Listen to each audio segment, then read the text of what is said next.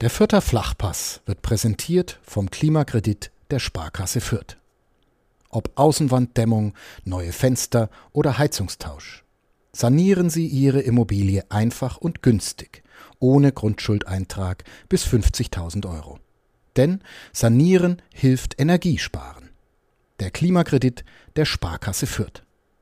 Hier sind wir wieder, Freunde der gepflegten Konversation zum Podcast Mitmenschen. Neue Folge, neues Glück. Ich freue mich sehr über alle, die uns zuhören und ich freue mich sehr über meinen Gast heute, ähm, nämlich Gianni Jovanovic. Danke, dass du dir die Zeit genommen hast, dass du dabei bist. Ja, das ist so schön, dass ich dabei sein kann. Ich freue mich richtig. Ich freue mich auch und äh, ich war jetzt gerade, wir haben kurz vorher gesprochen, ganz erstaunt, dass du sofort wieder fantastisch das Fränkeln angefangen hast. Ähm, das, damit fange ich jetzt gleich an. Du hast in Nürnberg gewohnt ähm, einige Jahre. Ja, das stimmt. Ich muss dazu sagen, es ist für mich gerade, das ist, ist wieder ein Stück weit irgendwie nach Hause kommen, weil Franken oder speziell jetzt Nürnberg für mich schon Stadt gewesen ist, wo ich einfach ganz viel mit Identität, mit, mit Heimat, mit Menschen, die mich sehr, sehr geliebt haben, die ich sehr geliebt habe, aber auch mit ganz viel auch unschönen Dingen verbinde. Und deshalb ist es gerade für mich so wirklich so eine Ehre, jetzt hier bei den Nürnberger Nachrichten äh, ein Interview zu geben, weil das ist für mich schon so ein bisschen nach Hause kommen. Mitmenschen, ein Podcast von nordbayern.de. Mit Menschen, die verändern, bewegen, unterhalten die äh, wichtigen Infos am Anfang. Ähm, und da vielleicht jetzt der Einstieg, den ich mir eigentlich überlegt habe. Man kann dich vorstellen ähm, als ein ähm, verheirateter Unternehmer, der in Köln wohnt. Das stimmt, ja. Man kann dich vorstellen als schwuler Roma, der mit 42 schon Großvater ist. Ähm, ja. Weiteres äh, tust du auch auf deiner Webseite und ähm, die Frage wäre jetzt, welche Beschreibung ist dir lieber? Ich bin alles, ich bin Gianni. Das Ding ist halt, man, man, man fügt immer gleich zu solchen Aussagen, sind es immer gleich so Identitäten und Rollenbilder, die man einem so aufzwängt. Und das ist auch okay. In manchen stimmt es ja. Ich bin ja Opa, ich bin ja Vater, ich bin auch schwul und ich bin Rom. Und deshalb gehört das alles zu mir. Und das Ganze ist halt eben dieses, es hat einmal ein guter Autofreund von mir gesagt, der ist Autor, Comedy-Autor, der Lutz Birkner. Falls mhm. du das mal hier lesen oder mhm. lesen oder hören sollen, schönen Gruß an Lutz Burgner. Der hat einmal zu mir gesagt, äh, der Gianni, wenn man den so sieht und den man, den man so hört, dann sagt man, das ist ein Gesamtkunstwerk. Und das ist halt so, ich finde, das ist so eine richtige, äh, keine Ahnung, eine Lobhudelei, die mir halt dann so richtig durch den Magen bis ins Herzen läuft und deshalb, ich weiß es nicht. Äh, ich, ich bin Gianni, ganz einfach. Ja, äh, das reicht ja auch vollkommen ähm, ich komme natürlich deswegen drauf, weil du in den letzten Monaten vor allem ähm, auch äh, in deiner Eigenschaft als ähm, Rom, wenn ich sage ich so richtig, ein, als Roma oder als Rom? Als Rom ist äh, quasi äh, das, das Singular, ja. sag mal, die Einzelzahl. Singular, ja. Singular, genau. ähm, weil du als Rom äh, äh, dich ge geäußert hast, ähm, äh, unter anderem zu, dem, zu dieser äh, Sendung Die letzte mhm. Instanz und dann ähm, hier und da in Talkshows, in Diskussionsrunden oder in, in äh, mhm. aufgetaucht bist und befragt wurdest dazu. Das, das als Hintergrund ähm, für die, die es vielleicht tatsächlich nicht mitbekommen haben. Ähm, wie waren deine letzten zwei Monate? Anstrengend? Ja, das, das war schon anstrengend, aber es war auch äh, irgendwie es war auch irgendwie befreiend, weil ich halt die Plattform bekommen habe, halt einfach auch das Thema sichtbar zu machen. Das ist das Problem. Wenn du über Rassismus gegenüber Sinti und Romja sprichst, dann hast du halt das Problem, dass in der Öffentlichkeit, in der breiten Masse einfach nur äh, eine ganz starke Stereotypisierung halt einfach dann hochflappt, wenn man über das Thema spricht. Manche wissen überhaupt gar nicht, was das ist, was soll denn das sein? Äh, habe es immer so gesagt, das ist doch kein Problem, wenn man das Z-Wort nimmt und was haben es mit der Soße und so. Also ich hatte schon ganz viel Aufklärungsarbeit in den letzten zwei Monaten. Das war auch gut, es kamen aber auch sehr absurde Dinge auf mich zu, wo ich auch gesagt habe, sag mal Leute, seid ihr noch ganz dichtle? Was ist denn mit euch los? Äh, mhm. aber so im Großen und Ganzen kann ich da echt sagen, das ist schon äh, eine Möglichkeit war, einfach das Thema jetzt einfach mal in den Fokus zu, zu bringen und einfach da mal sichtbar drauf zu machen, dass wir halt hier in Deutschland schon verschiedene Lebensrealitäten haben, die die Menschen halt äh, so erstmal gar nicht so auf dem Fokus haben.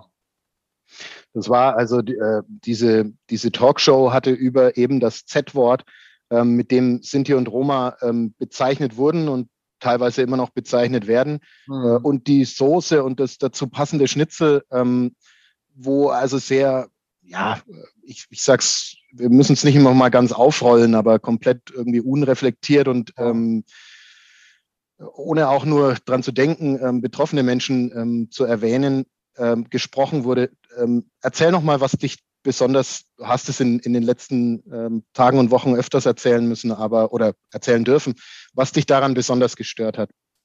Naja, sagen wir es mal so, mich hat es erstmal gar nicht gestört, weil ich das kenne. Also ich kenne es halt überall, das ist halt gerade auch in den Medien so ein ganz äh, stereotypisierendes und stigmatisierendes Bild von der Community der Sinti und Roma äh, abgibt. Das kenne ich auch, das habe ich auch in Nürnberg erlebt, so ist es ja nicht. Äh, das Ding war halt, äh, du hast halt Gefühl gehabt, so reden halt nur mal weiße Menschen, wenn sie halt eben über Sinti und Roma reden. So reden es mhm. halt. Das ist halt, mhm. das kenne ich halt aus auch meiner eigenen unmittelbaren Nähe, ob es jetzt in Nürnberg war, in Frankfurt, in Köln, in Berlin, ich war ja überall. Und da reden es halt so. Da, weil die sich dann halt einfach auch die Deutungshoheit über die Menschen übernehmen und sagen, wir haben uns das so gestellt, wir dürfen das, weil wir einfach damit einfach auch unsere, unser Verhalten damit auch rechtfertigen können, weil wir jetzt ja im Endeffekt ja gar nicht bös meinen, sondern wir meinen es ja gut. Und das ist halt eben genau das Problem. Es geht halt nicht darum, ähm, wenn du Rassismus betreibst, welche Intention du dabei hast, sondern es geht einfach darum, in welcher Konstruktion du steckst. Also das Machtverhältnis zwischen weißen und nicht weißen Menschen ist in Deutschland und in Europa fest geregelt. Das ist Fakt. Es gibt strukturellen Rassismus, insbesondere auch äh, in, äh, ich kenne es halt in Nürnberg halt extrem, weil ich halt dort groß geworden bin. Aber das ist halt das Problem. Also, und auch die Historie, die das halt einfach auch zeigt, die sagt, also pass mal auf, es waren keine schwarzen Menschen, es waren keine Roma und Sinti, die irgendwie irgendwelche versklavt haben oder vergast haben, sondern es waren weiße Deutsche. Und das ist halt erstmal Fakt. Und du kannst damit nicht äh, äh hinkommen und sagen, ja, ich, ich, ich kenne keinen Rassismus und na, ich bin doch kein Rassist, weil der Rassist ist doch der, der irgendwie sich in die Hose pinkelt und in Rostock irgendwie den Hitlergruß zeigt im Trainingsanzug. Also das ist halt auch mehr das Ding. Wir leben immer in den 90er Jahren. Das ist schon klar, dass Rassismus äh, schon strukturell ist und auch eine Ideologie ist, auch das halt einfach auch von Familie zu Familie weitergegeben wird, weil darüber nicht geredet wird, weil man keinen Kontakt zu ausländisch aussehenden Menschen hat im Leben, weil man keinen Kontakt zu Sinti und Roma hat und wenn auch nur in einer Position im Sinne von, wir sind denen gegenüber solidarisch. Aber das ist halt das Problem, weil die Solidarität ist quasi das, das, das, äh, das, das, das i-Tüpfelchen für denjenigen, der Solidarität ausübt und in der privilegierten Position sitzt. Also sprich, wenn ein weißer Mensch jetzt irgendwie, keine Ahnung, am Nürnberger Hauptbahnhof da jetzt steht und irgendwelchen Flüchtlingen zuklatscht, dann holt er sich ein Stück von diesem Solidaritätskuchen ab und mhm. zeigt im Endeffekt, kickt mal her, ich bin so geil. Das war jetzt berlinerisch. also das ist halt ein großes Problem. Und ähm, vor allem dieses Wort, an dem sich die, die ähm, Diskussion äh, so aufgehängt hat, ähm, also in, in, der, in der Talkshow ist eben ein, ein, ja, ein Wort unter, und mit, mit dem äh, die Nazis damals eben eine Gruppe diffamiert haben. Und ähm, also, um das nochmal zu erklären, das war quasi der Kontext dieses Worts, ähm, der so schwierig ist für ähm, Sinti und Roma. Ähm, und dieses Wort wurde eben in dieser Sendung ja mehrfach und in einem so einem ähm, humorvollen Ton sozusagen benutzt und das wird man ja wohl sagen dürfen, mhm. ähm, was ähm, ähm, du und viele andere auch eben als sehr verletzend empfunden haben. Werbung. Regional, heimatverbunden und einzigartig. Das sind die Geschichten hier bei uns im Mitmenschen-Podcast. Und die Philosophie der Pyraser Brauerei. So unterschiedlich die Metropolregion Nürnberg mit ihren Mitmenschen ist, so vielfältig ist auch das Pyraser Sortiment. Von Bier über Limonaden und Säften bis hin zu Mayu, dem neuen Erfrischungsgetränk aus Guayusa-Tee. Die Pyraser Landbrauerei hat für jeden das richtige Getränk. Hast du, äh, das lief jetzt letzten Donnerstag, diesen ähm, Rassismus-Schwerpunkt äh, im WDR gesehen? Das war ja sozusagen die Entschuldigung für die letzte Instanz. Ja, habe ich gesehen, ja. War, äh, warst, du, warst du eventuell sogar eingeladen? Es hieß, dass einige Leute dann nicht kamen, die eingeladen waren. Äh, Gianni lächelt. War gerade ein Leitungsfehler. Tut mir leid, ich habe nichts gehört. okay, ähm, dann reden ah, wir. Nürnberg also, super. Ich liebe Nürnberg. Das ist meine Heimatstadt. also du hast die Sendung gesehen. Ähm, war, war das irgendwie auch befriedigend oder war das einfach nur, ähm, ja, naja? Das Problem ist halt, es kommt halt zu spät, finde ich, dass es sich so viel Zeit dazwischen zu lassen, bis man eine Sendung macht. Und Frau Armani hat ja gezeigt, dass die das innerhalb von vier Tagen hinkriegt. Und die hat es ja denen ja auch angeboten, soweit ich weiß. Und die haben halt Nein gesagt, wollten es nicht. Mhm. Und ähm, es zeigt halt einfach davon, dass sie halt auch sehr stark äh, sich wahrscheinlich auch Gedanken gemacht haben, wie machen wir es denn wirklich richtig? Und mhm. äh, ich sage halt immer, das Problem ist, wenn weiße Menschen sich Themen aneignen wollen, ich sage nicht, dass das Problem ist, weiße Menschen müssen mit Rassismus arbeiten, auch in allen Bereichen, auch gerade insbesondere in den Medien, das ist schon klar. Die Frage ist halt nur wie. Und mhm. Problem ist, wenn du halt Leute nicht in der Expertise hast, die halt selber in ihrem Leben Rassismuserfahrungen haben, dann hast du halt immer das Problem, weil die Projektion immer eine ganz andere ist auf das Thema. Wenn es ein weißer Mensch ist, der überhaupt keine Ahnung hat, was das bedeutet, Alltagsrassismus zu erfahren. Das, wissen ja die meisten weißen Menschen nicht. Und das ist halt das Ding. Wenn halt eine Redaktion so krass weiß durchsetzt ist und es keine Diversität gibt, keine diversen Perspektiven von Menschen auf bestimmte Themen, die eigentlich halt äh, auch die Öffentlichkeit, auch die Aufklärung auch damit quasi auch äh, erreichen wollen. Wenn das halt nicht passiert, dann kommen dann solche Formate raus. Und ich muss ja ganz ehrlich sagen, was soll ich denn zu der Sendung sagen? Da saß diese Frau Blasblöhler da, die da angefangen hat, sich irgendetwas rauszupicken um irgendwie jetzt quasi die Erfahrungswerte und irgendwie, weiß ich nicht, äh, Rassismuserfahrungen von den Leuten irgendwie zu negieren. Das fand ich schon ein bisschen, das meine ich so mit Deutung. Sie hat aber natürlich auch äh, Kontra gekriegt. Das war ja eine sehr ähm, divers besetzte Runde. Aber das ist halt das Problem. Also das ist halt das Problem. Also ich glaube, wenn es um Rassismus geht, ist es immer das Problem, wenn weiße Menschen mit im Panel sitzen. Ich sage nicht, dass es nicht richtig ist. Es ist schon richtig. Aber in dem Fall wäre es halt wirklich besser gewesen, wenn alles nur Schwarze oder POC gewesen wären. Es geht nicht darum, eine Echoblase zu kreieren und zu sagen, wir suchen uns jetzt in unserem linken Ideologie. Darum geht es nicht. Das ist nicht, das ist nicht. Es geht darum, valide, valide, messbare Erfahrungswerte den Menschen äh, äh, äh, klar zu machen und zu sagen, wir haben die Deutungshoheit über das Thema, weil wir das Thema jeden Tag in unserem Leben erleben. Und Deutungshoheit hat auch was mit Würde zu tun. Deutungshoheit über seinen eigenen Körper und über seine eigenen schmerzhaften Erfahrungen äh, zu haben, das bedeutet auch, ähm, dass, dass, dass das was mit Selbstautonomie zu tun hat. Zu sagen, ich möchte in dem Raum, wenn ich will, jetzt das sagen. Und nicht, dass andere Leute anfangen, irgendwie über mich zu sprechen, und dann auch immer in dieser Perspektive, wo es schmerzhaft für mich ist. Und das ist genau das Problem. Deshalb finde ich das immer schwierig, wenn es um Rassismus-Themen, wenn weiße Menschen zu viel Raum einfach in der, in der ganzen Debatte bekommen, weil äh, es geht darum, wir sind gerade in einer Zeit, wo wir halt wirklich versuchen, bestimmte Themen sichtbarer zu machen. Und da ist es wichtig, es ist super essentiell, dass betroffene Gruppen einfach die Möglichkeit haben, ihre Erfahrungswerte auf wissenschaftlicher, aber auch persönlicher Ebene wiederzugeben, damit wir tatsächlich auch das Gefühl von wahrer Solidarität auch erleben. Weil das Problem ist, ähm, es bringt nichts, wenn ich eine Geschichte erzähle, die aber nicht von mir ist. Wenn ich aber das fühle und spreche und das mal aus, nur auf einer Perspektive von, von Spiritualität und, und Glaube und Erfahrungswert, jetzt mal weg von der Wissenschaft, das dir gebe, dann fühlst du genau das, was ich merke, was ich erlebt habe vielleicht. Ich kann es dir drüber transportieren.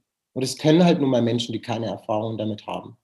Und das ist genau das Problem. Wir müssen uns von dieser Wissenschaft weg entfernen und dieses ganze Problem auf einer menschlichen und auf einer spirituellen Ebene begegnen. Dann können wir mit Rassismus einfach gesellschaftlich auch arbeiten.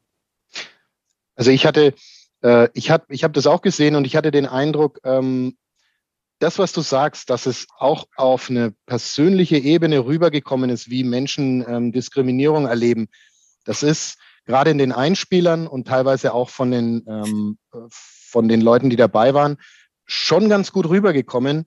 Ähm, und insofern vielleicht auch, äh, also äh, im Gegensatz zur letzten Instanz sicherlich ein, ein, deutlicher Schritt nach vorne. Es kam die Entschuldigung äh, dann vom, vom, äh, von dem Herrn Schönenborn, den, vom WDR.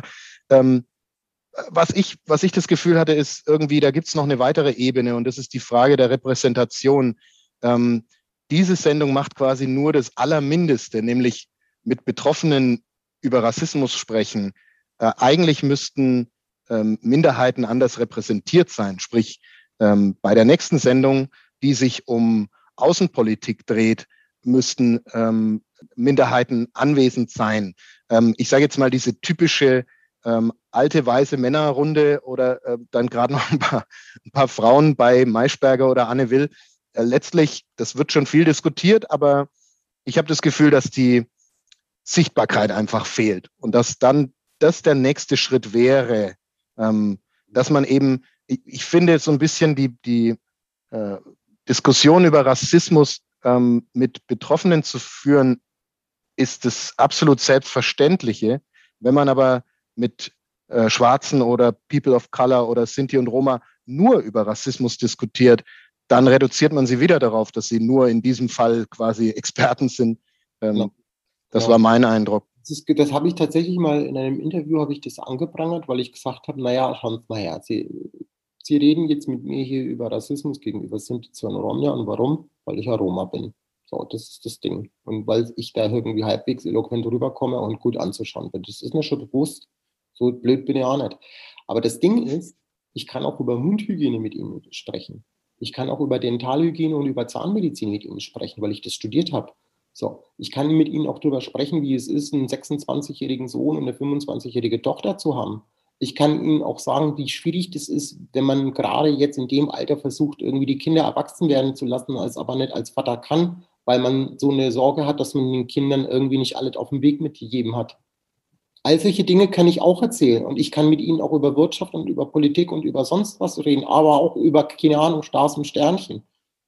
Das ist halt das Problem. Und deshalb müssen wir einfach gucken, inwieweit wir die Diversität in allen Bereichen unseres Miteinander halt einfach wirklich vorantreiben. Also es geht tatsächlich, dass die Mehrheit, die weiße Mehrheit, ich rede auch von der weißen Dominanzgesellschaft, dass die verstehen muss. Und das Wort Dominanzgesellschaft ist damit jetzt nicht böse gemeint. Das ist halt nun mal so, weil es die Mehrheit ist und die Deutungshoheit über alle Dinge haben. Das ist damit gemeint und nicht irgendwie, dass irgendwie ich jemanden jetzt schlecht machen will. Es geht darum, das ist, das ist ja oft nicht böswillig, sage ich mal. Nein, also, das, ist halt, das, aber, ist halt eine, ja. das ist halt ein Fachausdruck aus der äh, antirassistischen mhm. Sprache. Mhm. Das ist ganz einfach, das mehr ist es nicht. Das Ding ist, ähm, die Einsicht muss her, dass man einfach sagt, alles klar, wir haben hier eine privilegierte Position und wir sind dafür verantwortlich, wenn wir wollen, dass es ein besseres heute und morgen für unsere Kinder gibt. Ja, dass diese Rassismusdebatte hier äh, einfach mal äh, in die richtige Richtung geht und wir alle dafür tun, um äh, Probleme aus der Welt zu schaffen, dann müssen wir gucken, dass wir Menschen emporheben. Und das meine ich jetzt bewusst mit dem Wort emporheben, weil das Problem ist, es gibt, ich weiß nicht, äh, Thomas, kennst du vielleicht dieses Bild, wo äh, diese vier Menschen da in vielen verschiedenen Größen da und über den Zaun oder gucken wollen und das geht nicht? Ich glaube nicht. Zu klein ist, der andere ist irgendwie zu mittelig, der andere ist zu groß, der andere kommt mhm. Und dann haben es irgendwie den ganz kleinen hochgehoben, damit er ebenfalls guckt. Dass er die gleiche Augenhöhe quasi hat. Mhm. Es geht um Augenhöhe im wahrsten Sinne des Wortes. Das heißt also, wenn ich jemanden habe, der in der Gesellschaft nicht so privilegiert ist wie ich, wie beispielsweise eine schwarze Muslima mit Kopftuch, die im Rollstuhl sitzt. Mhm. Also so eine, eine, eine Form von äh, äh, Intersektionalität, so nennt man das. Also quasi in so eine Überkreuzung von, mhm. von, von, von Mehrfachdiskriminierungen. Wenn man der Person die Umgebung, in der sie macht, Schwierigkeiten mit sich bringt, dann wird die niemals Teilhabe und Inklusion erleben. Mhm. Wenn man aber von Grund auf das mit eindenkt, quasi, und sagt, Moment mal, es gibt doch mal hier, es gibt hier Menschen, die zum Beispiel Rollstühle brauchen. Es gibt Menschen, die blind sind. Es gibt Menschen, die von Rassismus betroffen sind. Es gibt Menschen, die von Sexismus, von Homophobie betroffen sind. Wir können doch uns jetzt hinstellen und jetzt sagen, alles klar, die ganzen Ressourcen, die wir haben, bedenken wir nur für uns. Na, das können wir nicht machen. Und dafür ist Demokratie ja da, dafür ist ja, dafür ist ja Politik ja auch da und Zivilgesellschaft da. Um genau das halt zu fördern. Aber was machen wir in unserer Welt? Wir beanspruchen das alles für uns, die halt irgendwie frei von Behinderungen sind, zum Beispiel, frei von irgendwelchen sexuellen Identitäten, die nicht äh, zu Heteronormative gehören, frei von irgendwelchen Hautfarbenkonstruktionen, frei von irgendwelchen offensichtlichen muslimischen oder nicht äh, oder, oder jüdischen äh, Aussehens. Also all das, das verstehst du. Das, das ist ja. ja eigentlich, wenn du das genau anschaust, eine ganz kleine Spitze ja nur. Und das ist der weiße heterosexuelle alte Mann. Und den, gegen den habe ich erstmal nichts. So erstmal so. Aber du hast halt die größten Privilegien, also pass auf, wir sind auch noch da und wir wollen auch was vom Kuchen abhaben. Es wird äh, gern das, das, Gegenargument gebracht, dass sozusagen, ähm, dass man dann ähm, Menschen ungleich behandelt. Ähm, wo du, nehme ich an, wiederum sagen würdest, ähm, so, solange wir in einer Welt leben, wo Menschen ohnehin strukturell ungleich behandelt werden, ähm, geht es gar nicht anders. Ja, aber es geht auch nicht um eine äh, äh Opferolympiade. Also noch einmal, also wenn mhm. sich weißen alten Männer darüber äh, aufregen, dass sie jetzt auch diskriminiert werden, auch zu einer Diskriminierungsgruppe gehören, da frage ich mich manchmal, was habt ihr eigentlich für Motive, dass ihr das überhaupt denkt? Jetzt mal ganz ehrlich, sagen wir mal, ein Roma oder eine Sindiza oder einen schwarzen Menschen hier in Deutschland und in der westlichen Gesellschaft, hier in Europa, der das Sagen hat? Politisch ja. oder wirtschaftlich? Keiner von ja. uns.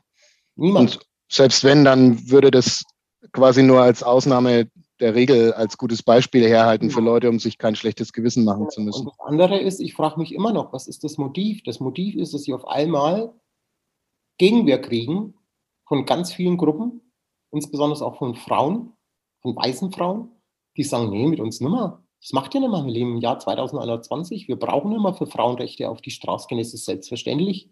Und das ist genau das Problem. Es geht darum, dass die Augenhöhe jetzt auf einmal, äh, also ich, ich mache das jetzt mal so vor, also hier ist er und die anderen wollen auch dahin und das passt dem halt nicht.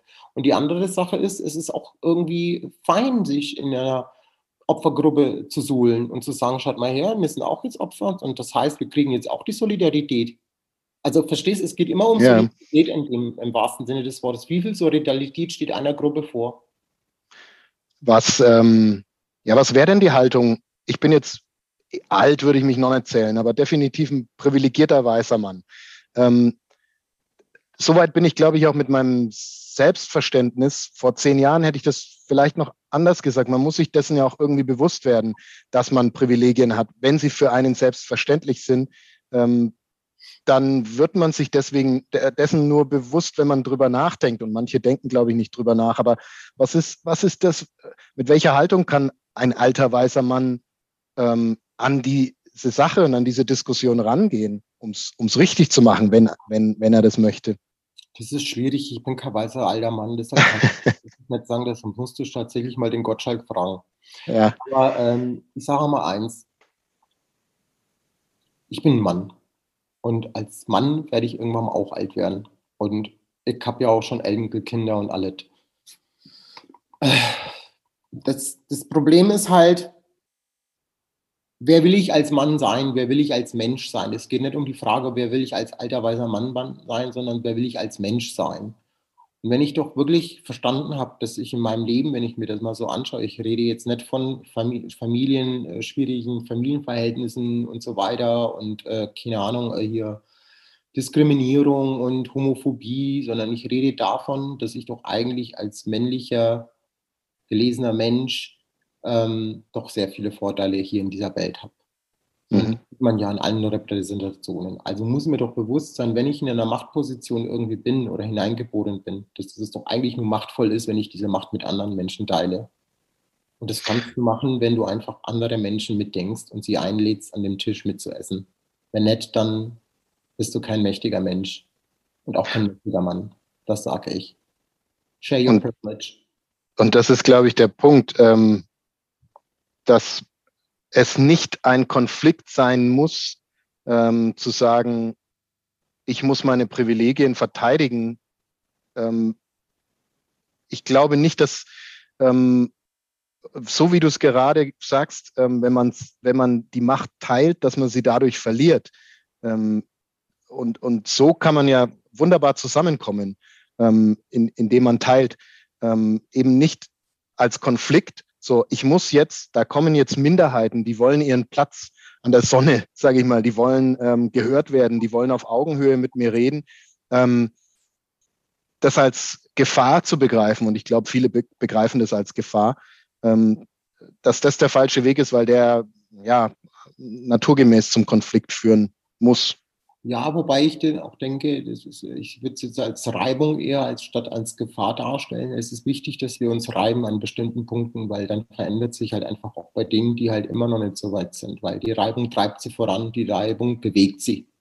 Mhm. Das ist halt schon, das ist der positive Effekt an der ganzen Geschichte. Du wirst niemals alle Leute erreichen in der Gruppe, aber die mhm. sie erreichen werden wollen oder lassen wollen, die wird es erreichen. Und die werden sich auch auf dem Weg einladen. Und ich lade alle, alle dazu ein, auch die weißen, cis, heterosexuellen alten Männer. euch lade ich ein, educated yourself. Das ist ganz wichtig. Bildet euch selbst weiter, weil ich weiß selber, wie, wie, wie, wie wichtig ähm, Weiterbildung und, äh, und, und Selbstbildung ist, weil wenn ich das nicht gemacht hätte, wäre ich in Nürnberg damals, als ich in die Sonderschule eingeschult worden bin, ähm, da, ja, da wäre ich heute nicht der, wenn ich das nicht gemacht hätte, weil die Voraussetzung bei mir war halt eine ganz andere als für viele andere. Ähm, bevor wir dann nochmal, da müssen wir auch nochmal ran über die Begriffe sprechen, aber weil du gerade bei Nürnberg warst, jetzt reden wir mal über Nürnberg. Ja. Ähm, erzähl doch mal von deiner Nürnberger Zeit, was dir, was dir widerfahren ist, was mhm. vielleicht so, so wichtige Wegpunkte waren, ähm, mit was du die Stadt verbindest. Allmächtle, das ist so viel. Also ich sagte das mal so, ich habe, äh, meine Eltern kamen irgendwann mal 1900, wie alt war ich denn damals? Ich glaube 83, 84, was es mehr, 82, 83, 84 war es so. Sind nach Nürnberg gekommen und wir sind dann nach Also du warst vier oder fünf? Genau, mhm. fünf oder so, glaube ich, war ich. Mhm. Fünf, glaube ich, war ich. Und dann sind wir nach Nürnberg-Fischbach in diese, ich glaube, das waren mal Kasernenhäuser. Ich bin mir nicht mehr sicher, was das mal waren. Das waren so mhm. Fachwerkhäuser und davor war ein riesen Waldstück. Regensburger Straße 406, das weiß ich noch wie heute. Und in der Regensburger Straße sind wir halt äh, ziemlich weit vom Schuss, äh, muss man ganz ehrlich sagen, gell? Ja. Äh, sind wir da in diese Wohnungen gebracht worden und äh, haben dann, die Wohnungen waren eigentlich ganz gut, so von der Größe her, aber die waren halt so mit Holzofen noch und Kohle und nicht isoliert. Also wirklich äh, das Schlimmste vom Schlimmsten, aber es war wohnbar. Äh, und wir haben da halt eben alle gewohnt und da war es echt so, dass wir schon auf der einen Seite sehr viele schöne Erlebnisse hatten, weil halt dieser Wald davor war, dieser Spielplatz, der Kindergarten war direkt daneben, das Freizeitheim war daneben, der Kinderhort war daneben. Das heißt also, mein ganzes Leben, meine ganze Sozialisierung hat sich dort abgespielt. Und das war halt ein Mix von Menschen, die halt, ich sage jetzt einmal, nicht zur ähm, zu, zur bürgerlichen Ebene gehören, sondern das waren Leute, die, es waren auch weiße Familien dabei, die halt wirklich äh, kein Geld hatten, ärmliche Verhältnisse waren, arbeitslos waren, damals noch SozialhilfeempfängerInnen waren und so weiter. Und wir waren auch genau die gleichen. Also wir hatten nichts. Wir hatten keinen Zugang zu den Ressourcen. Und das war irgendwie so Dorfle, sage ich ja mal, äh, wo irgendwie alles irgendwie da unter einem Dach versucht wurde, lebhaft für die Ist schon, äh, ich wollte ich sagen, es ist ähm, nicht die, die Großstadt-Anonymität. Äh, Fischbach ist ja tatsächlich schon eher, eher dörflich geprägt, wo wahrscheinlich jeder jeden kannte oder kennt. Ja, sagen wir mal so, da wo wir gewohnt haben, das war halt so ein Waldgebiet, ich weiß das gar nicht. Rundherum war mhm. eigentlich gar nichts gewesen. Erst später, 10, 15, 20 Jahre später haben es drumherum gebaut, aber da waren da halt Autonome halt einfach auch. Also das, da wollte keiner hin, sage ich ja mal. Mhm. Da haben sie uns halt hingesteckt, aber das war auch okay. Aber dort habe ich halt einfach auch viele schöne Sachen erlebt mit meinen Großeltern. Ich bin dort sozialisiert worden, aber ich habe auch viele schlimme Sachen erlebt, Polizeiübergriffe, äh, Kämpfe mit meiner Großmutter und den Polizisten, wo sie sich da fast kaputtgeschlagen haben, äh, auch Waffen in meinem Gesicht gehalten haben, wo ich noch ein kleines Kind war. Also ich habe da in, in, in, auch ständig Polizeibesuche, sobald irgendwo irgendwas passiert ist, waren es wieder die Roma gewesen. Äh, dann da, dann, dann gab es, glaube ich, mal so ein, so, ich weiß nicht, was das ein Stadtpolitiker, der hieß Hamburger oder sowas. Der war eigentlich uns ganz zugewandt, aber ich fand den auch irgendwie schwierig. Als Kind konnte ich das nicht einschätzen. Heute hätte ich wahrscheinlich eine andere Meinung von dem. Aber der hat sich dafür eingesetzt. Schikane einfach auch viel, auch viel Angst, dass uns Leute überfallen, auch uns Leute auch teilweise auch bedroht haben. Also das war halt einfach auch ein Martyrium, muss man schon sagen. Und kein Geld und teilweise nur so irgendwelche Pakete mit irgendwelchen Nudeln und irgendwas mhm. war und kein Geld ausgezahlt, sondern nur Gutscheine und irgendwelche Schecks, die man dann im, äh, hieß es damals, Kaufmarkt hieß es damals noch, mhm. ähm, irgendwie einlösen sollte, was immer peinlich gewesen ist, mit meiner Mutter das, das zu machen, weil die Leute immer so blöd geschaut haben. Mhm. Also es war schon, es war schon ein Martyrium, aber es gab auch ganz viele schöne Seiten. Und dann sind wir, ich hatte die Frau Schneller, ich hatte die Frau Sommer, ich hatte das Freizeitheim, den Werner, der dort gearbeitet hat. Das war ein dufte Kerl. Ich weiß gar nicht, ob, wie alt die mittlerweile sind. Die müssten auch schon irgendwie knapp 60 sein. Das waren tolle Menschen, die haben sich brüdernd um uns gekümmert, die haben uns gefördert, die haben uns äh, das Leben irgendwie lebhafter gemacht und die haben uns auch politisch äh, super stark unterstützt. Also da muss man schon sagen, da waren wir auch eingebettet, auch in, in einem, in, in, einem solidarischen äh, Miteinander. Das hat das Ganze auch für uns auch ertragbar gemacht. Hätten wir nicht damals unsere Allies gehabt, so sage ich es mal, unsere Allies, also unsere, unsere Verbündeten, und das mhm. waren bei Frau Sommer, Frau Schneller, der Werner, äh, das Fre gesamte Freizeitteam, das, das, auch der Kindergarten, alle, die haben mitgemacht bei dieser ganzen Integrationsscheiße da. Und äh, das funktioniert nicht. Integration funktioniert nicht. Integration, ich bin, ich bin kein Freund von Integration, ich bin ein Freund von Inklusion. Also, und das war halt von dieser, von dem, dass wir da so weit vom Schuss weg waren, gab es keine Inklusion. Verstehst du? Das ist das Problem gewesen. Wo, wo, was, ist, was macht denn den Unterschied aus zwischen Integration und Inklusion? Na, Integration bedeutet immer, ihr müsst euch nach uns richten und so wie wir uns. Also in Richtung Assimilierung. Ja, das hat schon was Assimilierisches. Und wir Roma und Sinti, wir sind ja, wir haben ja unsere Erfahrungen gemacht mit Assimilation oder mit Vernichtung oder sonst irgendwas. Also das heißt, wir sind da so schon sehr stark geschädigt drin. Ne? Das geht nicht, aber es geht auch ganz vielen anderen Menschen, die hier als Migranten hinkommen. Also äh, Integration funktioniert nicht. Man muss den Leuten ihre Identität machen. Das ist ganz wichtig, dass man den Leuten erklärt, pass mal auf, es ist wichtig, dass ihr die Sprache lernt. Das ist eine Form der Integration. Mhm. Das andere ist, wir haben hier Grundgesetz, an denen richten wir uns alle. Das ist schon mal eins. Artikel 1 ist das Allerwichtigste, was wir halt einfach in, in unseren Rechten hier vertreten. Wir leben im demokratischen Staat. Bei uns ist äh, äh Homosexualität, äh, Menschen, die transident sind, Menschen, die äh, äh anders aussehen. Äh, Religionsfreiheit ist bei uns alles erlaubt. Du kannst hier alles sein, was du darfst. Ähm, halte ich an unser Grundgesetz, partizipiere mit. Das ist nämlich die eigentliche Lösung. Und die Mehrheitsgesellschaft, die muss auch bereit sein, einfach auch zu sagen, alles klar, wir geben den Menschen einen Vertrauensvorschuss und nicht, nicht, nicht einen Misstrauensvorschuss. Das ist nämlich das Problem. Mhm. Ja, also gib mir die offene Hand, wenn ich dir die Hand gebe und du mir die Hand irgendwie, keine Ahnung, äh, zerdrückst, während du mich begrüßt, dann ist, fühlt sich das nicht als willkommen an, obwohl das den Anschein macht. Also deshalb ist es wichtig, die Art und Weise, wie man halt mit den Menschen umgeht und vor allem ihre Lebensrealitäten zu respektieren. Gerade jetzt in der Flüchtlingsgeschichten, die wir jetzt da hatten. Mhm. Da musst du halt überlegen, was das, was da für traumatisierte Menschen da äh, gekommen sind. Das heißt, die brauchen erst einmal äh, Integration die brauchen erst einmal psychologischen Beistand und irgendwie die Möglichkeit, äh, mal von gewaltfrei überhaupt mal sein zu dürfen. Nein, was passiert aber? Die, die, die Rechten und die, äh, und die ganzen Faschisten gehen auf die Straße und zünden irgendwelche Heime an. Also es ist doch, hm. das ist doch benebelt. Du hast es schön, schön zusammengefasst mit die Sprache und das Grundgesetz. Ähm, das, das kann man sich ja wirklich sehr, sehr gut als, ja, äh, das, was, was die CDU mal in der Debatte als Leitkultur, wo dann noch viel, viel andere Dinge drinstecken, ähm, ob zu Recht oder zu Unrecht. Aber die zwei Sachen sind doch schon mal eine gute Basis. Ähm, du hast dann auch in der Südstadt gewohnt, hast du mir erzählt. Also du bist sozusagen von, vom Rand dann auch ins äh, brummende Zentrum gekommen. Ja, wobei man das sagen muss, das war auch eine Obdachlosenunterkunft. Das war die Sperberstraße 63 in Nürnberg. Mhm. Und die Gegend war eigentlich ganz schön, muss ich sagen. Es war direkt an der Frankenstraße. Aber mhm. ähm, das Problem war, dass die Unterkunft, das Haus selber, wo wir gewohnt haben, das war einfach grausig. Das war furchtbar. Mhm. Das war einfach, das war ein ganz altes äh, Häusel mit ich glaube, das war auf zwei Ebenen. Also unten hast du erst in die Erdgeschoss hast gehabt, erstes Geschoss, erstes Obergeschoss, zweites haben wir gewohnt, das war schon Dachboden. Und da hatten wir halt so eine kleine Dreizimmerwohnung gehabt. Was war die? Vielleicht war die 60 Quadratmeter, 65, wenn überhaupt, wenn überhaupt. Und ähm, da haben wir halt eben gewohnt. Ne? Und das war halt auch eine krasse Zeit, weil wir hatten auch Nazis im Haus, die saßen unten in der ersten Etage, äh, im Erdgeschoss. Das waren ganz schlimme Menschen, die haben uns echt oft terrorisiert. Es war ganz, ganz furchtbar mit denen. Mhm.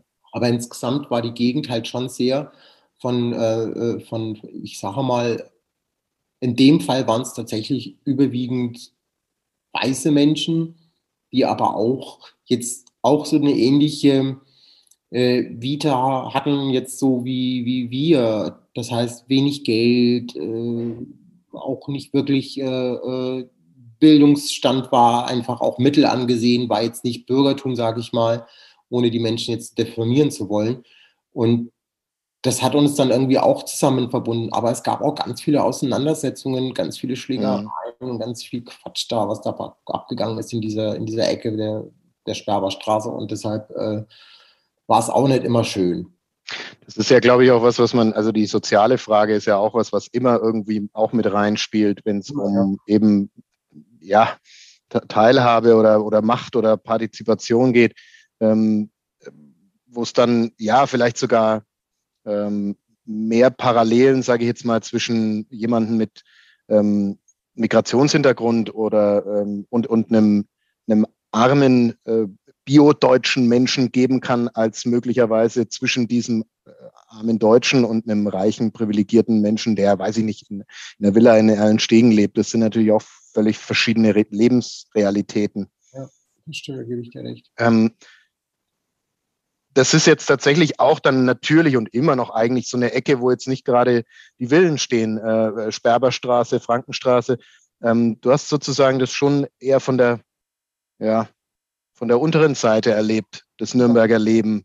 Ähm, ja, aber auch was den Bildungssystem betrifft, ja. auch aus der untersten Seite erlebt. Man hat mich direkt nach der Eingangs- und Schul, Einschul, wie heißt das, Eingangsuntersuchung, das heißt, ja hat man mich direkt äh, an den Jean-Paul-Platz 10 in Nürnberg äh, eingeschult. Das ist äh, eine Förderschule, beziehungsweise damals hieß es, hieß es noch Sonderschule für Lernbehinderte. Und das war eigentlich eine Katastrophe gewesen, weil das Problem war nicht die Schule selbst an sich. Die Schule war wunderschön. Das ist einer der schönsten Schulen, die ich mhm. jemals gesehen habe. Das ist eine wunderschöne Schule, heute noch. Ähm, das Problem war halt einfach, dass ich da nicht hätte reingehört. Hm und das ist mir halt einfach den, meinen beruflichen Werdegang halt einfach oder meinen mein, mein, mein schulischen Werdegang extrem erschwert hat. Also ähm, letztlich sagst du, ohne deinen ähm, Hintergrund als, als Rom wärst du nicht auf dieser Sonderschule gelandet. Ja, ja, definitiv. Das weiß ich halt einfach auch direkt äh, aus meiner eigenen Familie, weil viele meiner Familienangehörigen, die heute noch in Nürnberg wohnen, die waren auch in der Schule. Fast alle, deren ihre Kinder haben dort die Schule besucht. Jean-Paul Platz 10, das ist klar. Die Familie Jovanovic, Nikolic, Pavlovic, das sind alles meine Familienangehörige. Und die waren, deren ihre Kinder waren fast alle dort gewesen. es fällt schwer zu glauben, dass diese Kinder alle zu dumm waren, um auf eine andere Schule zu kommen. Nimm dir mal ein anderes Beispiel hier aus Nordrhein-Westfalen. Ich war vor einem, anderthalb, zwei Jahren war ich auch in einem Workshop, den ich für LehrerInnen gegeben habe. Mhm. Auch eine Förderschule, eine Sonderschule. In dieser Schule gab es, glaube ich, roundabout 200 SchülerInnen. Und davon waren 67 Sinti und Roma-Kinder. Mhm. 67 von zwei, über 200. Das musst du dir mal reinziehen. Ja. Das, das, ist schon, das ist schon Hammer. Das heißt also, das ist immer noch, ist immer noch Fakt weil man uns einfach von vornherein einfach nicht lebensfähig hält. Das ist halt das Problem. Man, man stellt uns als dumme, unterentwickelte Menschen dar, so wie es damals in der S-Zeit war. Und das war auch mit einer der Gründe, warum man gesagt hat, die sind nicht, das sind Untermenschen, die vergaßen wir hier. Und das hatte zur Folge, dass 500.000 Menschen in Deutschland umgekommen sind aus unserer Ethnie. Und das Problem ist, dass es nie aufgearbeitet worden ist, weder im Bildungssystem noch in irgendwelchen Curriculum oder sonst irgendwas, noch in der Zivilgesellschaft. Im Gegenteil, es wurde romantisiert, es wurde exotisiert und äh, die ganzen Songs und Lieder und Geschichten, die wir eigentlich alle kennen, die haben mitunter dazu beigetragen, dass die Leute zwar in vielen Bereichen eine positiveren Eindruck gekriegt haben auf uns, weil sie uns romantisieren. Aber Romantisierung bedeutet auch Rassismus. Das heißt also, ich setze dich in eine Position, wie ich dich haben will. Und das ist nun mal das Problem. Das Romantisierung, Exotisierung ist ein Arm von diesem Konzept Rassismus. Und das wissen halt viele nicht. Und deshalb verteidigen auch viele Leute das Z-Wort, weil sie sagen, ja, ich habe Freunde, die das so nennen, ich habe das in der Musik gehört, wir zu Hause haben das gesagt und dies und das und jenes, aber das ist halt das Problem. Das, das können sich die Menschen gar nicht erklären, weil viele auch denken, Moment mal, wir leben doch in einer so aufgeklärten Welt, warum ist denn darüber nie berichtet worden, sonst hätte ich das Wort doch gar nicht mal benutzt. Also das merke ich auch an den Menschen, das ist, die sind da total verdutzt. Aber genau das ist, es gibt aber auch die, die sagen, wir wollen es aber sagen. Ich lasse mhm. mir das verbieten. Ich mhm. mache das weiterhin. Und ich sage ja immer, ich bin ja ein Freund von freier Meinung und ich sage ja immer, du hör mal, wenn du das sagen willst, mach das. Ist dein Recht. Ich bin nicht dein Sprachpolizist, sondern ich sage dir nur, du kannst, wenn du auch willst, was anderes sagen. Wenn du aber das trotzdem machst, zeigt mir das ja auch deine Haltung dahinter und deine Ideologie. Dann musst du damit klarkommen, dass ich dir in dem Fall sage, du bist eine Rassistin. Ich finde, ähm, da muss ich kurz darauf eingehen, weil ich mir da viele Gedanken gemacht habe ähm, zuletzt. Ich finde, es ist schwierig, ein Wort zu verbieten oder zu sagen, man darf ein Wort nicht benutzen. Frage ich nicht. Ähm, ne? ist nicht nee, ist klar, ist klar. Ähm, natürlich ist es aber auch so eine Art von, naja, also wenn ich jetzt äh, nicht ähm, von dir als Rassist gesehen werden möchte, dann sollte ich es lieber nicht benutzen. Äh, ich denke, ähm, also ich bin studierter Historiker. Ich denke, es ist ein Unterschied, ein Wort zu benutzen ähm, und es in Anführungszeichen zu setzen und über einen historischen Kontext zu reden. Sprich, äh, die Nazis haben das Wort Arier so oder so benutzt. Ähm, dieses Wort äh, ist nicht wissenschaftlich haltbar oder ist nicht als Bezeichnung für irgendwas ähm, korrekt, sondern es ist einfach ein Wort, was benutzt wurde. Ich glaube, also meiner Überzeugung nach ähm, könnte man, äh, wenn man das Z-Wort so benutzt, benutze es bewusst nicht, weil ich möchte niemanden verletzen. Ähm, aber wenn ich es zum Beispiel in, in einer wissenschaftlichen Publikation mit Anführungszeichen lese, ähm, ich weiß nicht, ob diese Krücke, dieses äh, als Z-Wort oder als N-Wort zu bezeichnen, das setzt immer voraus, dass jeder weiß, was gemeint ist. Ähm, ich weiß nicht, ob wir, ob wir soweit schon sind. Ich glaube, wir können, ich glaube, wir brauchen natürlich irgendwas Haptisches, damit wir darüber reden können. Das ist schon Fakt. Ich glaube aber, dass der Wunschgedanke immer der ist, dass wir das irgendwann mal immer brauchen. Verstehst du? Das ist der Ansatz. Mhm. Dass wir es im historischen Kontext mal erwähnen. Ja, ich versuche es nicht. Wenn es mhm. aber jemand machen muss, dann soll er es halt machen. Aber mhm. soll sich dafür einfach auch entschuldigen und sagen, äh, ich mache es jetzt, weil ich es in dem Kontext erklären muss und vielleicht eine Triggerwarnung aussprechen. Aber das Ziel sollte sein, das tatsächlich zu vermeiden. Und nochmal, mhm. es geht hier um Sprache. Und Sprache kann einfach eine Lebensrealität verändern. Und das Wort Aria, Thomas, das ist eine Selbstbezeichnung von weißen Menschen, weil sie sich damit quasi hingestellt haben, zu sagen, mir ist dann die Herrenrasse, mir sind diejenigen. Das ist übrigens auch adaptiert. Das ist kein deutsches Wort, das ist ein Wort, was die Aria, du als Historiker wirst das wissen, das ist äh, ja. im heutigen Iran ist es entstanden. Ja. Ähm, es war eine Gruppe und das Ding, ähm, das ist eine Selbstbezeichnung. Die haben sich damals so selbst benannt. Das Problem aber ist, dass es hier um Fremdbezeichnungen geht, um Sammelkategorien. Es geht darum, Menschen quantitativ und qualitativ beziehungsweise quantitativ darzustellen, sie delinquent und deviant zu machen durch das Z-Wort. Das ist ein schmerzhaftes Wort, was Menschen in die Haut eintätowiert worden ist kleinen Babys in den, in, in den Schenkel, weil die Arme zu klein waren. Das ist ein Wort, wo meine Familie, auch teilweise hier in, Frank äh, hier in Bayern, auch äh, in Dachau, äh, äh, von, meiner Ur von meiner Großmutter, der Urgroßvater, ist ebenfalls ums Leben gekommen. Das heißt, wir, mit dem Wort verbinden wir ganz, ganz viel Schmerz und Elend und Traumatisierung. Und das ist doch die Frage in unserer Gesellschaft, welche Menschen wollen wir denn sein, auch in der Historie? wie wollen wir Geschichte angehen? Wollen wir Geschichte angehen mit, mit, mit, mit Dumpfheit oder wollen wir mit Sensibilität an dieses Thema drangehen? Weil uns die Bedürfnisse und, das, und die Lebensrealität der Menschen, die vielleicht gerade in dem Raum drin sind, was macht. Also stell dir mal vor, du redest jetzt über dieses Wort und ich bin in deinem Seminar. Und ich mhm. sitze dann da. Und du weißt nicht, dass ich da bin. Kennst mich gar nicht. Mhm. Und sagst dieses Wort ständig. Ja, also, äh, also da können wir uns schon mal darauf einigen, dass das Wort ständig zu sagen eine, eine, Katastrophe ist, dass man das Wort mit einer Warnung eventuell verbinden, verbinden muss oder, oder auf jeden Fall kann. Ähm, natürlich, ähm, das, das würde ich jetzt auch äh, historischer Kontext hin oder her niemals versuchen, bewusst oft auszusprechen aus irgendeinem Grund. Dafür gibt es keinen Grund, finde ich. Ähm, ich denke, ich denk, ähm, auch du hast es gerade ähm, sehr eindrucksvoll geschildert, warum es ähm, ah. besser ist, diesen Begriff nicht zu benutzen. Ich glaube, wir sollten uns nicht, wir sollten nicht anfangen, Verhandlungen äh, über rassistische Sprache an, äh, ein Thema zu deuten, wenn betroffene Personen erklären, was das macht. Weil das ist genau das Problem, was wir dann haben, weil es spalterisch ist. Es führt nicht zu gemeinsamen Einsicht. Und das ist halt ein großes Problem. Deshalb, wir müssen, wir müssen gucken, dass wir und dafür ist ja auch Sprache da, dafür brauchen wir auch gemeinsame Denkräume, verstehst du?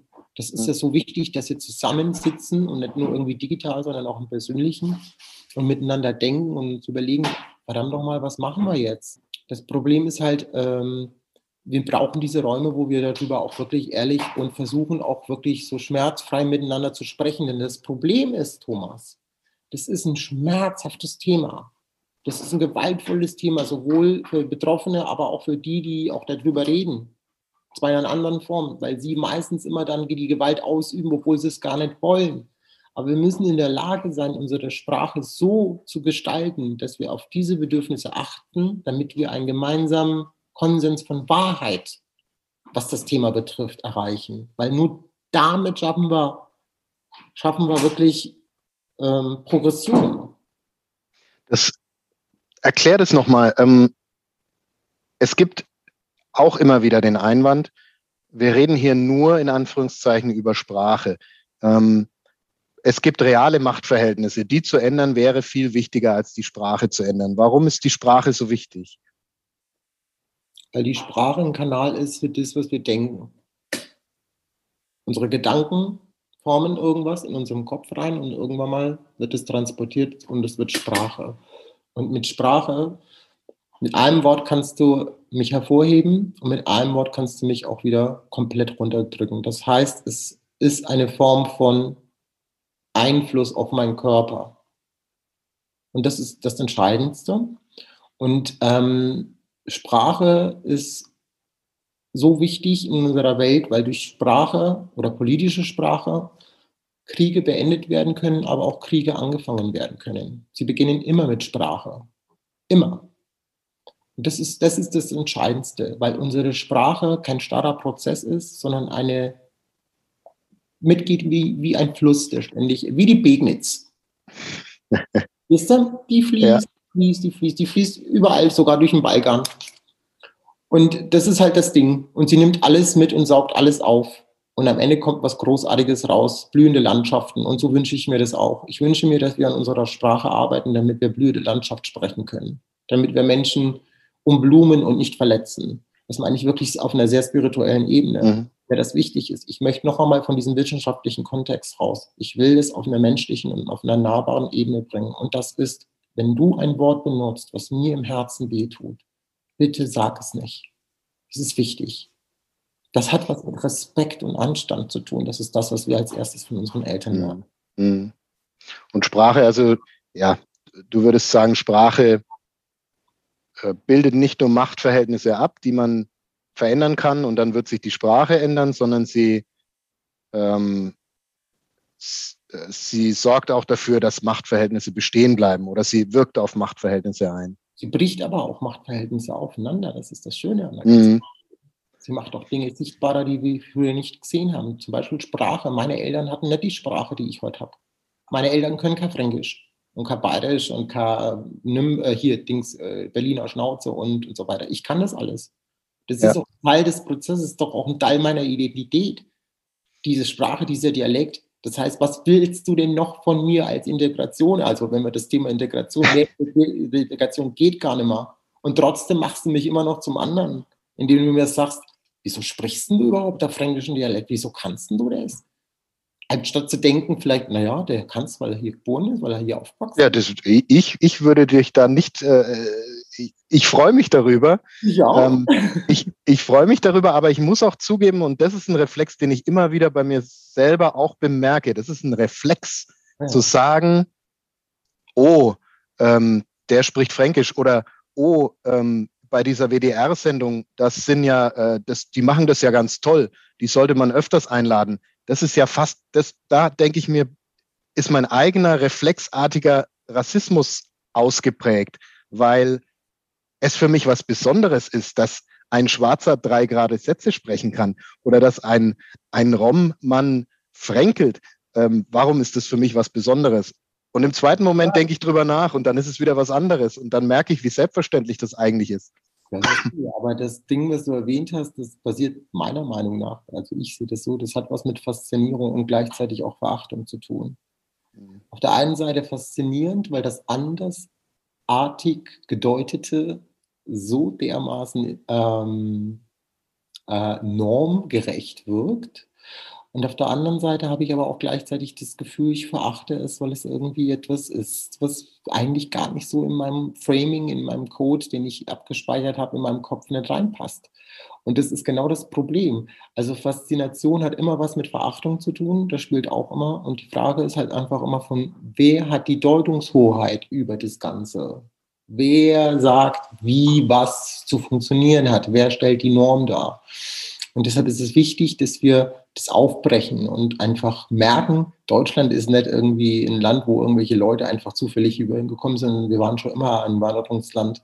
Es muss einfach nur mal klar gemacht werden, auch den Deutschen hier, die hier leben, dass wir nicht anders sind als andere Länder. Und wir waren schon immer Menschen, die divers eigentlich gewesen sind. Wenn du überlegst, es gibt schon seit 1400, also mal überlegen, 1407 in Hildesheim waren die ersten Sinti und Roma äh, schwarzes Leben, äh, schwarze Menschen gibt es auch schon seit 500 oder 600 Jahren in Deutschland.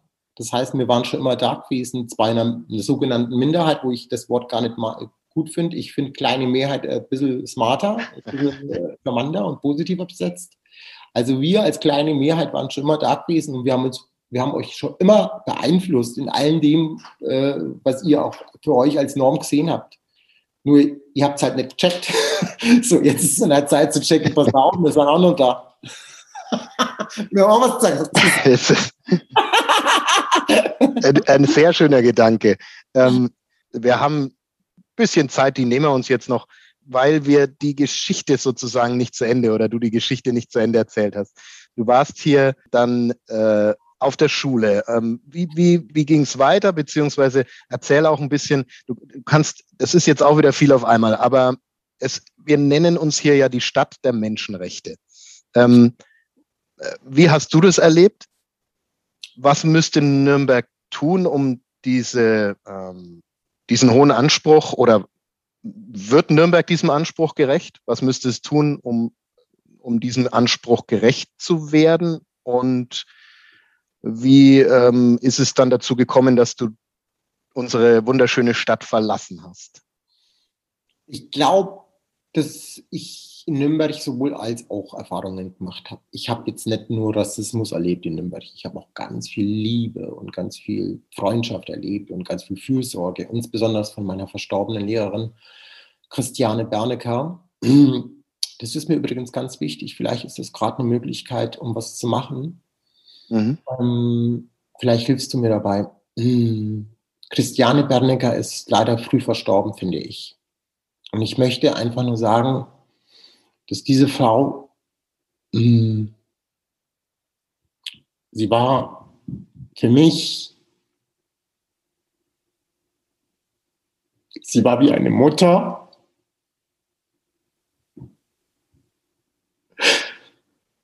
Sie war wie eine Freundin. Sie war die beste Lehrerin. Sie war nicht Lehrerin, sie war Künstlerin. Sie hat mich geliebt, sie hat mich geschützt, sie hat dafür gesorgt, dass ich diese Schule verlasse. Und sie ist so früh gestorben. Und sie hat zwei Kinder, Caroline und Christian Bernecker. Wenn ihr das irgendwann mal hören solltet oder lesen solltet, eure Mutter war eine großartige Person. Eure Mutter hat mir so viel beigebracht und hat mir die Ebene gegeben, heute der Mann sein zu können, der ich heute bin. Ich möchte, dass ihr beiden das wisst. Und wenn es irgendeine Möglichkeit gibt, euch beiden zu sehen, würde ich euch so gerne sehen.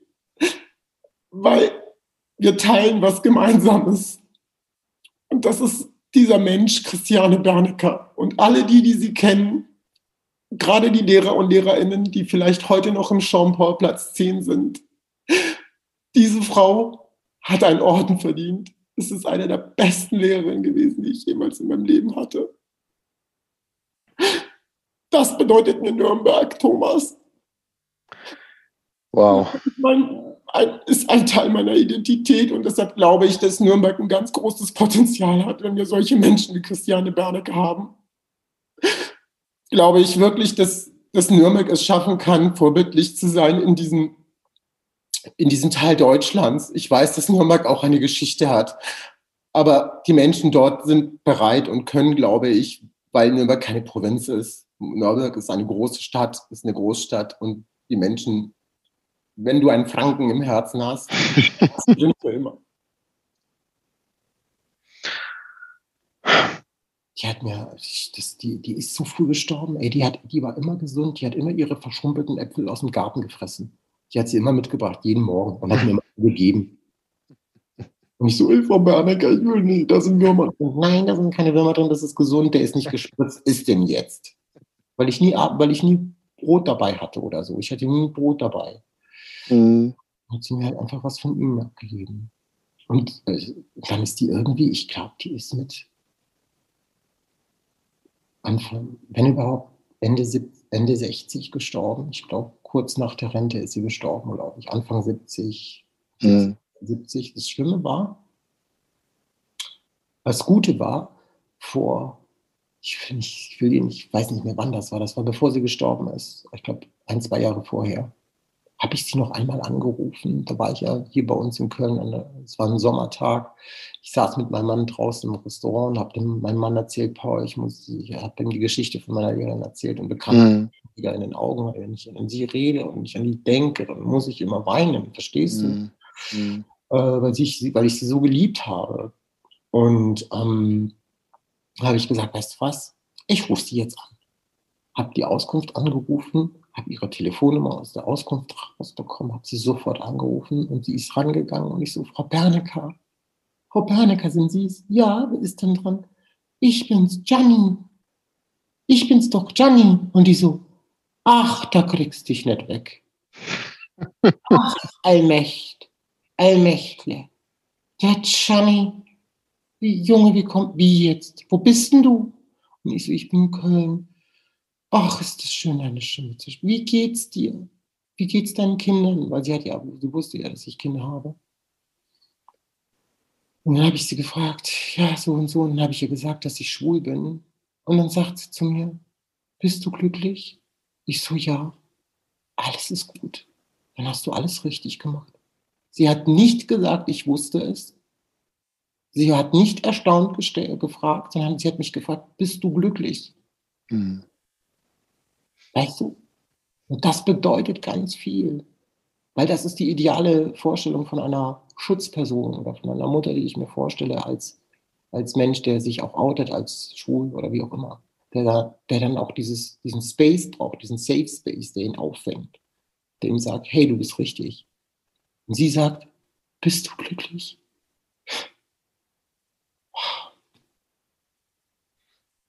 Danke, dass du so offen drüber redest ähm, ich, ich glaube, wir müssen, da ist nicht mehr viel hinzuzufügen. Ähm, sag, sag, noch, ähm, sag noch was drüber. Du, äh, das, du, ja, bist dann, du bist dann irgendwann weggezogen. Hatte das bestimmte Gründe? Oder? Ja, es gab, wir haben keinen Aufenthalt in Nürnberg bekommen. Das war das Problem. Die Stadt hat einfach auch die ganzen Institutionen und so, Ausländerämter und so weiter. Wir wurden da auch sehr schikaniert. Wir haben da irgendwie nur einmal Duldung von einem Monat, drei Monate, sechs Monate. Wenn wir mal ein Jahr gekriegt haben, haben wir schon irgendwie voll irgendwie gefeiert. Aber das Problem war halt, meine Eltern konnten da nie wirklich Fuß finden, weil sie durch die, durch die, durch die Duldung ja auch nie wirklich arbeiten konnten. Das heißt, es blieb ihnen nichts anderes übrig, als zu betteln zum Beispiel. Oder dass ich auch selbst in Nürnberg an der Lorenskirche gestanden habe und gebettelt habe am Eisenturm da oder am Blätter.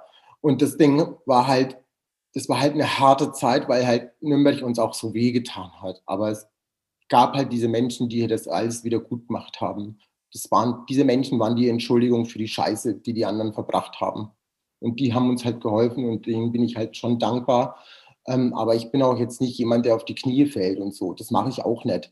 Ich gehe auch kritisch mit Nürnberg um. Und ich sage den Nürnbergern und den Nürnbergern, ihr könnt mehr, ihr seid mehr. Ihr seid keine Provinz oder ihr seid auch nicht irgendwie ein kleiner Teil von Bayern. Ihr seid ein bedeutender Teil von Bayern und von Franken vor allem. Und ihr könnt es. Ihr könnt es.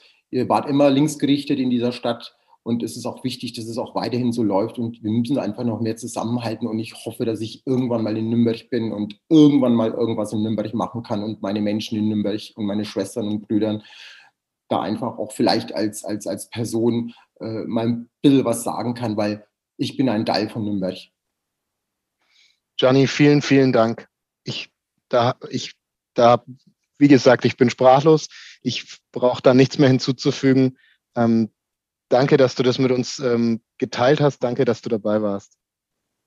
Danke dir. Es war mir eine Ehre. Vielen, vielen Dank. Schöne Grüße nach Nürnberg. Mehr bei uns im Netz auf nordbayern.de.